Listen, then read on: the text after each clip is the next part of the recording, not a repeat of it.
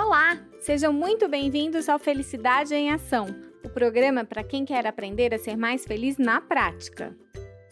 O meu nome é Renata Livramento e eu sou fundadora e presidente do Instituto Brasileiro de Psicologia Positiva. No programa passado, falamos um pouco sobre a diferença entre felicidade eudônica e eudaimônica. E você já sabe que a psicologia positiva trabalha com o conceito principalmente de felicidade eudaimônica. Hoje, vamos falar um pouco sobre uma das teorias da PP sobre felicidade, a teoria do Seliman, denominada felicidade autêntica. Mas antes, eu vou te contar por que você deveria conhecer mais sobre as teorias de felicidade.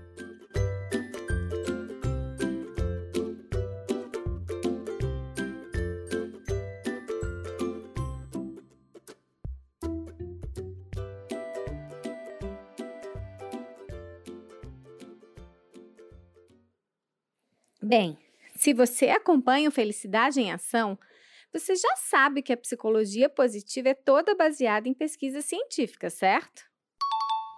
Pois então, as pesquisas apontam que as pessoas mais felizes têm uma saúde melhor, vivem mais e com mais qualidade de vida. Têm mais amigos e relações mais significativas. São mais resilientes e têm metas mais ambiciosas têm uma melhor resposta à dor e às emoções negativas. São mais altruístas, generosas e, inclusive, doam mais para a caridade. Têm mais probabilidade de se casar e, quando elas se casam, têm casamentos mais satisfatórios. São pessoas com mais satisfação em sua atividade profissional, mais produtividade e obtêm salários mais altos. Bom, né? Uau! São pessoas que são melhores líderes, negociam melhor, são mais criativos no trabalho e muito, muito, muito mais. E não sou eu que estou dizendo, hein? São as pesquisas. Então, vale ou não a pena cuidar da sua felicidade? Lembrando que a felicidade é a moeda final. O que a gente quer da vida é ser feliz. Lá em 2002, então, o Seliman apresentou a sua teoria de felicidade no seu livro denominado Felicidade Autêntica. E hoje eu trouxe um parágrafo do livro que resume bem as suas ideias. Abre aspas. A crença de que existem maneiras rápidas de alcançar a felicidade, alegria, entusiasmo, conforto e encantamento em vez de conquistar esses sentimentos pelo exercício de forças e virtudes pessoais, cria legiões de pessoas que, em meio à grande riqueza, definham espiritualmente. Emoção positiva desligada do exercício de caráter leva ao vazio, à inverdade, à depressão e, à medida em que envelhecemos, à corrosão de toda a realização que buscamos até o último dia de vida. O sentimento positivo que vem do exercício de forças e virtudes e não de soluções rápidas é autêntico. Fecha aspas. Você aí que já ouviu o podcast anterior percebeu implícito o conceito de eudaimonia? E se você não ouviu ainda, vai lá que tá tudo bem explicadinho para você, ok? Mas continuando, nesse livro, o Seliman fala que a felicidade é composta por três elementos: emoções positivas, engajamento e sentido ou propósito de vida. O primeiro elemento, as emoções positivas, elas podem ser vividas em relação ao passado, ao presente e ao futuro. As emoções positivas em relação ao passado, elas abrangem a elevação dos níveis de satisfação, de contentamento, de orgulho e de serenidade. E há várias formas de você aumentar as emoções positivas em relação ao passado. Por exemplo, você pode trabalhar a sua expressão da gratidão, do perdão. Tem uma prática muito conhecida da PP e muito estudada, inclusive, que se chama Três Bênçãos. Basicamente, o que você precisa fazer é ter um caderninho onde você vai registrar todos os dias, de preferência à noite, antes de dormir, três bênçãos, três coisas muito boas que aconteceram para você naquele dia. Além disso, você vai colocar o que aconteceu, como você se sentiu e por que elas aconteceram. Ok? Então, repetindo: o que aconteceu, como você se sentiu e por que elas aconteceram. Então, vou dar um exemplo. Eu faço já esse exercício há quase cinco anos, todos os dias antes de dormir. E posso te dizer que realmente faz uma mudança enorme na nossa vida. É algo muito simples, né? Basta que você tire aí uns cinco minutos do seu dia para fazer. Mas eu te falo que não é fácil, porque exige uma certa disciplina. No começo você não vai entender muito bem por que, que você está fazendo isso, os resultados vão vir com o tempo. Mas confia em mim. Eu estou te falando não só porque as pesquisas todas apontam esses resultados, e se você quiser, existem inúmeras pesquisas mostrando isso. Mas estou te falando porque eu faço. E eu vejo a diferença na minha vida. Então te convido a fazer o seu o seu exercício, o seu diário de bênçãos com essas três bênçãos. Ok? Então, por exemplo, podem ser coisas é, grandes, né? Tem dias que a gente recebe notícias maravilhosas, a gente consegue aquela promoção no trabalho que a gente queria, a gente é, consegue recebe um, uma expressão de amor da pessoa que a gente também ama, enfim, coisas grandes.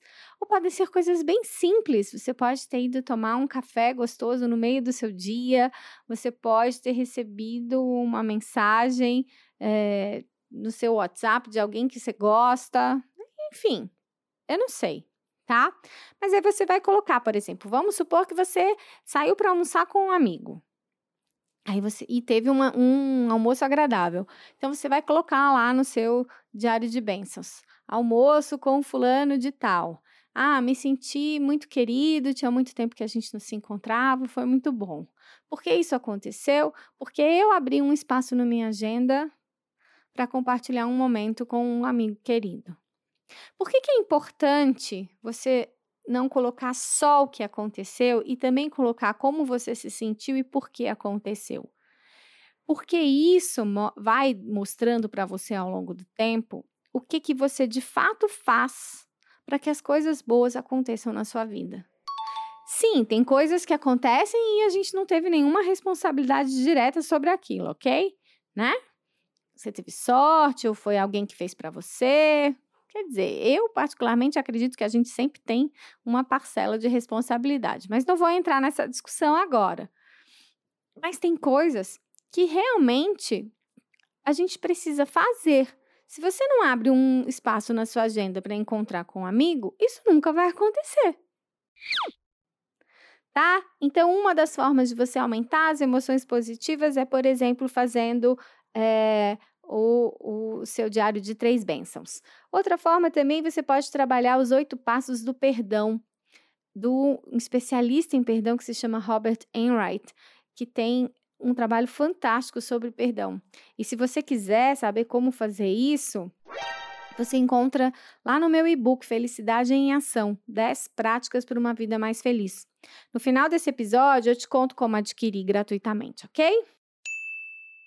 Mas vamos voltar. As emoções, então, podem ser em relação ao passado, a gente acabou de dizer, mas podem ser também em relação ao futuro, como, por exemplo, a esperança, o otimismo, a fé, a confiança. Aqui nessa parte, eu gostaria de fazer uma observação do que é a esperança para a gente da psicologia positiva. A esperança que a gente trabalha é a esperança do verbo esperançar e não do verbo esperar. Ou seja, é acreditar que é possível e fazer algo a respeito. E não ficar lá só esperando e vendo a vida passar, ok? E por fim, as emoções positivas em relação ao presente, que vão abranger os prazeres e as gratificações. Os prazeres, a gente já falou deles no episódio passado, quando a gente falou de hedonismo. Né? Eles são momentos fugazes, são emoções intensas que a gente vive, mas passa rápido. E as gratificações estão ancoradas no exercício das forças e virtudes pessoais, como a gente também já viu. Então, gente, quando conduzimos uma vida com êxito nas emoções positivas, onde a gente tem muitas emoções positivas, a gente tem o que o Seligman chama de vida agradável, porque é uma vida com emoções positivas. E esse é um dos caminhos para a sua felicidade autêntica. O segundo elemento, o engajamento, ele está ligado a uma posição de entrega, de você se entregar completamente a uma atividade, sem se dar conta do tempo transcorrido, perdendo a noção mesmo, às vezes, de você mesmo numa atividade que é muito envolvente para você. E para você ter esse tipo de engajamento, é essencial você utilizar os seus talentos e as suas forças pessoais. Na verdade, esse é um conceito da teoria do flow, que foi criada pelo Mihai Csikszentmihalyi, um cientista social muito respeitado que forneceu uma das bases estruturais para a criação da ciência da psicologia positiva. Nós vamos saber mais sobre a teoria do flow em um outro episódio. Agora, o que você precisa saber é que as pessoas que vivem com esse objetivo têm o que o Seligman chamou de vida engajada. E a vida engajada, então, é um outro caminho para a sua felicidade autêntica. E o terceiro elemento, o sentido, significa que a gente deve viver com um sentido e um propósito para pertencer e servir a algo maior que nós mesmos. E cada um, gente, vive isso à sua maneira. Por exemplo, na religião, no partido político, na família, se envolvendo num movimento ecológico ou em outra causa que faça sentido para você. A vida significativa é isso: é usar as suas forças e virtudes a serviço de algo maior. E, portanto, quando você tem uma vida com sentido, você tem o que Seligman chamou de vida significativa sendo esse um terceiro caminho para a sua felicidade autêntica. Por fim, a gente tem a vida plena, que seria a união da vida agradável, da vida engajada e da vida com significado. Ou seja, experimentar as emoções positivas que vêm dos prazeres, buscando a gratidão abundante no exercício das nossas forças pessoais e talentos e aproveitando essas forças a serviço de algo maior, para que tenhamos significado, sentido, propósito de vida.